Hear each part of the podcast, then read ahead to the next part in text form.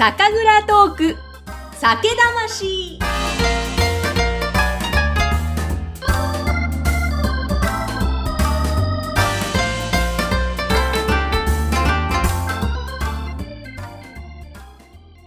皆さん、こんにちは。酒魂の山口智子です。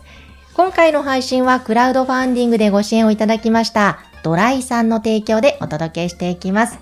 えそして今回もゲストは埼玉県比企郡小川町にあります松岡醸造の次期7代目専務の松岡翔さんです。今回もよろしくお願いいたしよろます。しくお願いします。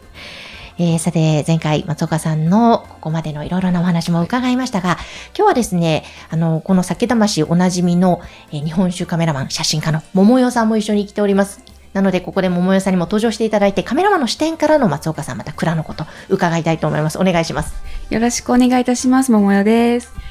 ではですね、あの、私と松岡さん、一番最初に、あの、お待ちのこの純米酒で乾杯したので、まずはちょっと、桃さんもこれ飲んでいただいて、いただきます。はい。とっても美味しいんですよね。笑っています。いかがでしょうか？いや、なかなかの、くせ者加減が、なんて言うんでしょう。これは、なんて言うんですか？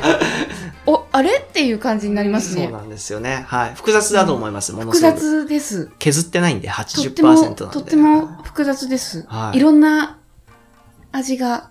でも、こ、これが、お、なんお好きなお味だとそう、私の好きな味ですね。はい。ええいうことを聞いたので、はいちょっとそこれはちょっと飲んでからお話をさせていただこうかなと思ったんですけども、なんか、なるほど、こういうことかと。はい。それはどういうことなのか気になるんですけど。そうですね。いやー、もう、なるほど。あのー、皆さん、ここれは大変ですよ。皆さんですね、おそらく、日本酒界のね、アイドルだと思ってらっしゃるかと思うんですけども。いやいやいやいやいやいや、アイドルの、これ、これ仮面かぶった。こういう味作っちゃう。はい。複雑な方ですよ。もなんだろう、あのね、変化球、多分いろんな変化球持ってて、全部ね、どこにどう、ちょっとずらすとかでやるんですよ、多分。できるんですよ。そういうこと、そういう、あの、うまいんですよ。で、相手の反応も全部見て、あ、ちょっとこれ行き過ぎたな、戻しとくかっていうのも多分できちゃう。う、松岡さんちょっと笑ってらっしゃいますか？今のちょっとかされる感じは嫌なんですよ。そうですね、カメラマン視点からだといろいろ、ははい。いやいやいや、そうなんですよ。はい。そう、だから、すごく複雑なんですけど、辛くあえてすることによって、飲みやすくも持っていくようにしてるんですよね。だから、特化させながらも、好きに、あの、皆さんが好まれるような味わいっていうところも目指しながらということで。いいところであり悪いところでもあるんですけど。好きですね、私はこれ。あの、なんか、お町のすごいイメージで口に最初含んだので、あれなんかあのお町感もあるけど、なんかでも違う気がするみたいな。あの、うんあの、いわゆるその、お待ちらしさってうん何よって私言いたいとこなんですよね。あ確かに言われてみれば確かそうですよね。。なので、そのお待ちストさんにぜひ飲んでほしええい、そのお待ちの概念を壊すようなお酒を作りたかったんで。本当に。そうなんです、裏手間は。そうなんです本当になんはか、今までのお待ちお待ちって言われて飲んだ感じと全然違ったので、はい衝撃、はい私はそこに衝撃だったんですが。ありがとうございます。はい。で、もう一つですね、まあ、目の前にとっても可愛いイラストが描かれた、はい。あの、ラベルの、ケトハレというお酒がありまして、はいこれもちょっとこの後いただきたいと思うんですが、これはどういうお酒ですか、これですね、あの、三門松、まあ、ケトハレって読むんですけれども、あちょっと難しい感じですね。もともとは晴れとけという言葉から来てます。まあ、日本語の晴れの日とケト日ですね。晴れの日っていうのが、あの、非日常ですよね。特別な日。で、毛が日常なんですけど、その言葉をあえて逆転することによって、日本酒を日常に飲んでほしいということで、この名前を付けたというところで、使っている酵母が日本酒業界初のプリムール酵母という酵母になります。フランスだと赤ワインとかで使われているような酵母になって、この酵母を使った日本酒っていうのは世の中にここにしか存在しない。世界唯一のお酒ですね。はい。プ、プリ、プリムール酵母。プリムール酵母。はい。これはでも、さっきの前、前々回か。はい。えー以前の配信の時にも、えそういうワインっぽいけども、でも日本酒だよっていうのは大切にしてるっておっしゃってました。そのお酒ですね。えーじゃはいあちょ。っといただいてもよろしいですか？香りはバナナ。はい。味わいは渋みですね。赤ワインのような渋みもあって。でも、落ち着くのは日本酒という。では、いただきどうます。ぞどうぞ。はい。うわ。うーん。あー、バナナですね。うわ香りと味と。うん。うん、でも、確かに、おなんだろう、ワインという感じじゃないですね。じゃないですよね日本酒ですね。そうですそうなんですんはいうん。日本酒といっても、これまでの日本酒とはまた全然違うようなはい味わいですね。いやー、確かに。日本酒であるけれども、うんちょっと今までの日本酒は違う。はい。これは美味しい。なんだろう。いろいろお料理も合わせ方、ちょっとおしゃれになりそうな。そうですね。ねあの、そう、ドイツの方がこの間見学に来て飲んでたんですけど、ドイツビールに似てるっていう香りの主体がですね、っていうことを言っていて、合うのが干しぶどうだとか、うん。レーズンですね、だとか、シャインマスカットとか、ああとはアヒージョとか、そういうのが合うかなと。アヒージョ絶対合いますね、これ。合いますね。これ合いますね。はい。美味しい。あ、もう、ももさん。あ、すいません。クイッともう、クイッと。空いておりますが。このお酒ちょっとエピソードが実はあって、はいはい。あのですね、最初、新しい工房なんで、で、しかも、なんでしょう、うーと、他のクラブでも一切やっていないわけじゃないですか。なので、データが一切ないんですよね。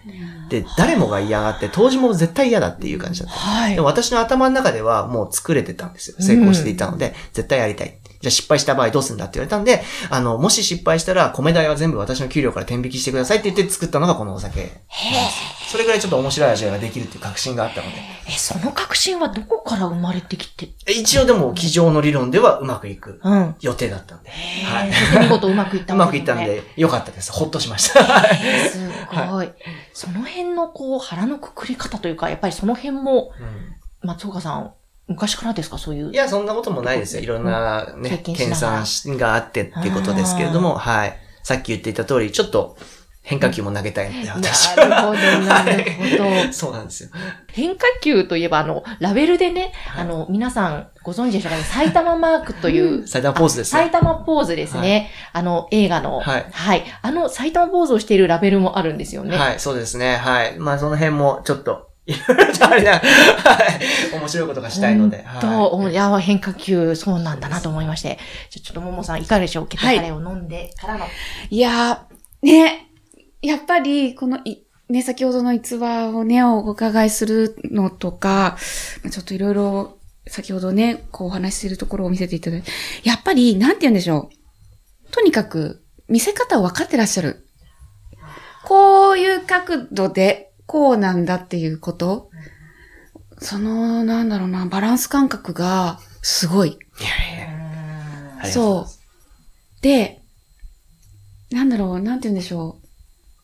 で、あの、20代はやっぱりちょっととんがってたっていうか、ね、とおっしゃってて、で、30代になってちょっとこう熟成されたかなっていうふうにおっしゃってたんですけど、なんでしょうね、もうこう、どうなるんでしょうね、40代、50代。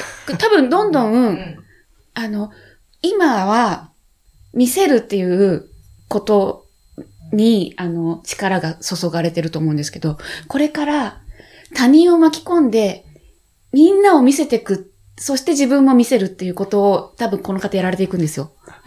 そういうね、だ断言してますけど、ちょっと。おそらく多分、なんかそういう、なんていうのかな、そういう感じがするんですね。ちょっと、これからも、この方も、多分皆さんの目が離せないうんお一人にあ、ありがとうごま。たなって、で、で、さっき、あの、腹をくくってる、どういうことかって、うんあの、ぐさん言ってたじゃないですか。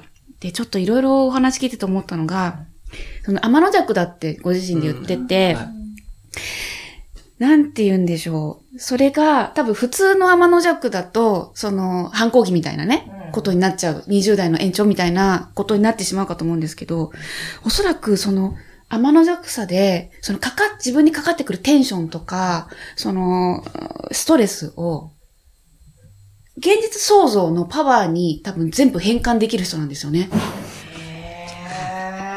そう。なので、こういうことになっている。いや、私はへーって言ってみました。松岡さん、ちょっと。あ、じゃあもう常に私の中にあるのは、あの、負け犬でいようっていうのがあるんですよ。だからルーザーなんですよね。ずーっと負け犬なんですよ。っていうのは、まあ先代が絶対すごいんですよね。その辺は天狗になっちゃいけないところで、どこまでやっても先代のやったことの延長線でしかないので、そこはおごらないように。っていうのがストッパーですよね。としてあるので、うん、弾け切らないっていうところがあると思いますよ。はい。ええでありながら、普通でいるのが一番嫌いなので、私は。普通でいようと思う自分と普通でいるのが嫌だっていう自分が両方いるので、うまくそのバランスが取れてるかもしれないですね。わかんないですけど。なるほど。それがこういう複雑なお味を生むわけですね。そういうことなわけですね。そうですね。ありがとうございます。これにすごい出てるかもしれないですね。血統派で。で結局、なんて言うんでしょう。うん。こう、矛盾するようなことが、こう、そのまま出るっていう、なんて言うんでしょうね。その、混在するっていうか。うん。うんそうですね。うん。まあ、その矛盾を混在させるっていうのは確かに最近のお酒でもよくやってることなので、はい。そこは、はい。重きを置いてるところですね。うんそうなんはいですね。。えでも、さっきももさんもその40代、50代じゃどうなっていくんだろう、松岡さんっていう、本当にまたさらに、松岡さんご自身もですか、この松岡浄土さんも楽しみだなってすごくすごく私もやっぱり思うんですけども、これからって松岡さんどういうふうに考えてらっしゃるんですか？あ、もういろんな構想があって、すでにもうすぐいくつか進めていることがありまして、ええ。はい、ええ。まあまあこの後は、まあもちろん日本が大事なんですけど、うん。海外もそうですけれども、うん。今まで飲んでいなかった層に、えー対するアプローチっていうのはちょっと強めていこうかなと思いますね。ただし、もうこれまでもずっとお話ししてますけれど、そこの根底にあるのは、日本酒を広めるってい。うところが大前提としてありますので、あくまで日本酒の味わい。ってい。うのを今まで飲んでない。人に伝えてい。くためのツールとしてい。ろんなものを使ってい。くと思ってい。ただければと思い。ますね。その日本酒を広めるってい。う一番根底の部分、そこの原動力って松岡さんの中ではどんなところなんですかやっぱりその、なんでしょうね。お酒業界もそうですけれども、その、伝統ごとを販売する必要があると思うんですよ。その伝統を知ってもらうためには、うんやっぱりその若い人の力を、もうもう巻き込んでいかなきゃいけないのかなと思いますので、日本酒、まあ、なんでしょう、その和文化も全部そうなんですけれども、ちょっとなんか恥ずかしいじゃないですか。例えばお着物を着て世の中歩くってなかなかできないことだと思うんですけど、すごく実はかっこいいことだと思うんですよね。それが当たり前になればいいな。ね日本人がその日本の伝統っていうものを誇りを持ってうん世界にこう発信できればいいなと思いますので、そういうものになれればなというふうにはいつも思ってますね。はい。なるほど。えーかっこよくありたいとは思います。うーん。なんか今のお話聞いて、そして、ももさん何か言い残したこととか最後い大丈夫やですか、なんだろう。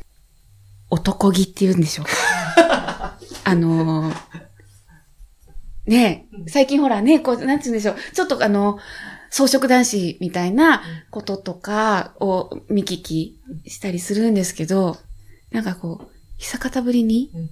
男のロマン、この甘いマスクの下に、ロマンがすごい詰まってるっていうのを、なんかちょっと、おばちゃんキュンキュンしちゃいました、すいません、みたいな。それでね、またどんどはん松岡ファンが増えていくという。えあの、松岡さん、最後にですね、この番組いつも倉本さんに、あの、あなたにとっての酒魂って何ですかって伺ってるんですが、松岡さんにとっての酒魂とは何でしょうか？ーはい。えっ、と、私にとっての酒魂はあって当たり前のもの。ですね。はい。え、それはどういう、あの、日本酒ってもちろん、その、なんでしょうね、冠婚葬祭もそうですけれども、うん。毎日の晩酌もそうですけれども、いろんなところでもう、あって、その伝統というか、その日本人にとって必要不可欠なものだと思うんですよね。そうであるべきですし、そういうふうに私たちが持っていかなきゃいけないものだと思いますので、そういった意味で、あって当たり前なのかなというような、はい。また、あの、今回いただいたそのケトハレもそれの日常の中で普通に日本酒をっていいうのもええ思いも含められてますもんね。はい、そうですね。はい。なるほど。確かに当たり前。そこをもっとなんか私たちも若い世代もですけども、その辺広まっていくと、浸透していくと、はい。頑張ります。いや、私も頑張ります。はいい。そしてちょっとこれからの展開がますます楽しみですが、まあ、ます11月には新酒ができ、そして来年はまたどうでしょう？そうですね。来年の、いつも、毎年なんですけど、2月の最終日曜日に、あの、三門松酒蔵祭りというのをやっていて、おかげさまで、たった、さ、あの、朝10時から3時までのイベントなんですけど、午後の3時まで。たった5時間で、だいたい7500名ぐらいお客さんが集まるようなイベントなんですね。ね。で、コロナ禍でなかなかどうなるかわからないんですけど、うん開催したいなとは思ってますので、もしやったら、ぜひ来てください。本当ですね。ぜひ、あの、開催されることを祈っております。ははいい。ということで、今回、あの、ももさんも、そして松岡さんも本当にありがとうございました。ありがとうございます。えーさて、ぜひ皆様からの番組へのご感想もお待ちしております。えー番組の説明欄のところに LINE 公式アカウントを掲載しておりますので、ぜひそちらからお寄せください。そして、えーこの松岡醸造さんのホームページの URL もそちらに掲載しておきます。えさて、今回の配信はクラウドファンディングでご支援をいただきましたドライさんの提供でお届けしました。えそれでは皆様今宵も幸せな晩酌を、本当に松子さんありがとうございました。どうもありがとうございました。